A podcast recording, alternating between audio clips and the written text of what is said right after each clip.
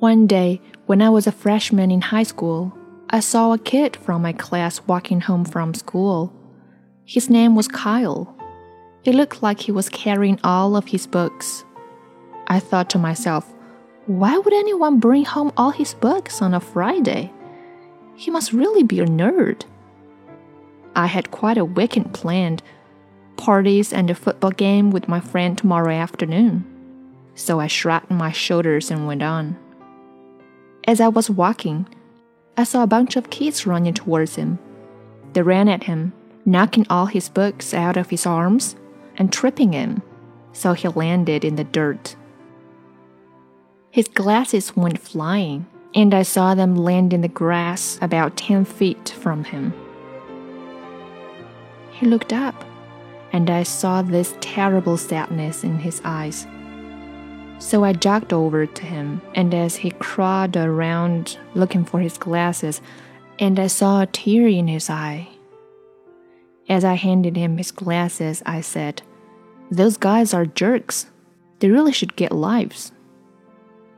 He looked at me and said, Hey, thanks. There was a big smile on his face. It was one of those smiles that showed real gratitude. I helped him pick up his books and asked him where he lived. As it turned out, he lived near me, so I asked him why I had never seen him before. He said he had gone to private school before now. We talked all the way home, and I carried his books. He turned out to be a pretty cool kid.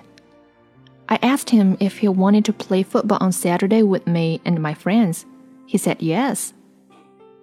The more I got to know Kyle, the more I liked him. And my friends thought the same of him. Monday morning came, and there was Kyle with a stack of books again. I stopped him and said, Dean boy, you're gonna really build some serious muscles with this pile of books every day. He just laughed and handed me half the books. Over the next four years, Kyle and I became best friends. When we were seniors, we began to think about college. Kyle decided on Georgetown, and I was going to Duke. I knew that we would always be friends, that the miles would never be a problem. Kyle was a valedictorian of our class. I teased him all the time about being a nerd. He had to prepare a speech for graduation. I was so glad it wasn't me having to get up there and speak. Graduation day, I saw Kyle. He looked great. He was one of those guys that really found themselves during high school. He had more dates than me, and other girls loved him. Boy, sometimes I was jealous. Today was one of those days. I can see that he was nervous about his speech. So I smacked him on the back and said, Hey, big guy, you'll be great. He looked at me with one of those looks, the really grateful one, and smiled. Thanks, he said. As he started his speech, he cleared his throat and began. Graduation is a time to thank those who help you make it through those tough years. Your parents, your teachers, your siblings, maybe a coach, but mostly your friends. I'm here to tell all of you that being a friend to someone is the best gift you can give him or her. I am going to tell your story. I just looked at my friend with disbelief as he told the story of the first day we met. He had planned to kill himself over the weekend. He talked of how he had cleaned out his locker so his mom wouldn't have to do it later and was carrying his stuff home.